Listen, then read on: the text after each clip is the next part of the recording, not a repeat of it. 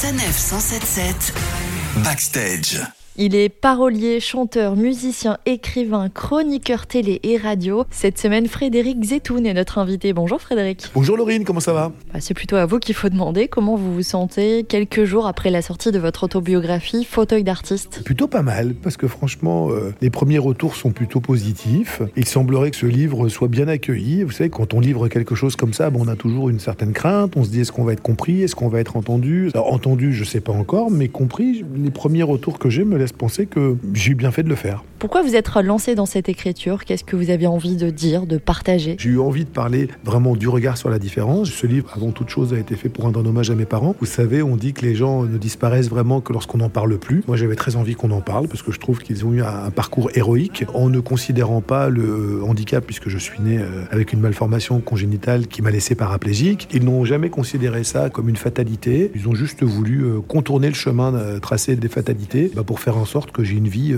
comme les autres. Et dans ce livre, justement, il y a un vrai message à ce sujet. Oui, je m'étonnais dans mon livre qu'on soit si peu visible en situation de handicap à la télévision. Vous savez, tous les ans, le CSA fait un sondage et il visionne 1500 heures de programme. Et sur 1500 heures de programme sont indexés 0,6 ou 0,8% du temps d'antenne. On y voit des personnes en situation de handicap. Vous imaginez, si la télévision est censée être le miroir d'une société, avoir aussi peu de gens en situation de handicap présents, euh, tout programme confondus, la pub, les infos, le sport, c'est vraiment euh, minuscule. Et vous faites bien d'en parler pour que les choses avancent. En tout cas, vous, vous êtes là. On vous voit en tant que chroniqueur musical dans Télématin sur France 2. Mais on le disait, vous êtes aussi parolier, chanteur, musicien. Vous avez décidé de pas choisir. La colonne vertébrale de tout ça, c'est la chanson. Voilà, c'est vraiment, moi, c'est l'amour de la chanson qui me porte. Alors que je parle du talent des autres en tant que chroniqueur. Vous savez qu'on est en France, dans un pays où on aime bien mettre les gens dans des cases. Le mec qui parle des chansons des autres ne peut pas être quelqu'un qui écrit des chansons. Il y a quand même des tas d'exemples, je me compare pas du tout à lui, mais il y a un monsieur qui s'appelle Boris Vian, qui toute sa vie a découvert Gainsbourg, a signé euh, les premières chansons euh, sans chemise, sans pantalon, personne ne le sait, mais c'est un texte de Boris Vian. C'est lui qui a écrit euh, des romans qui sont étudiés aujourd'hui dans toutes les écoles. Il a eu mille et une vies, il était chroniqueur aussi de jazz, il chroniquait les disques de jazz de Jazz Magazine.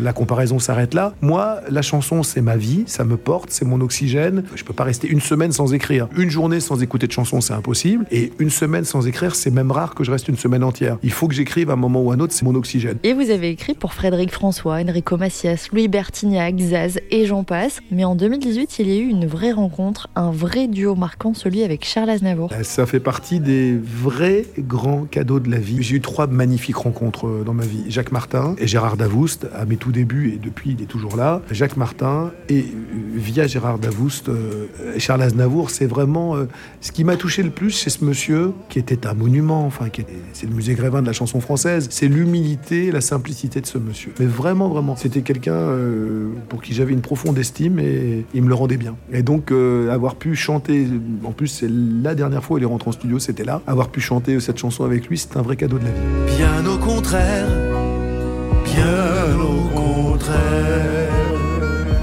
Merci Frédéric, votre livre Fauteuil d'artiste est désormais disponible. On vous retrouvera sur scène le 5 décembre prochain au Casino de Paris. Sanef 177 Backstage.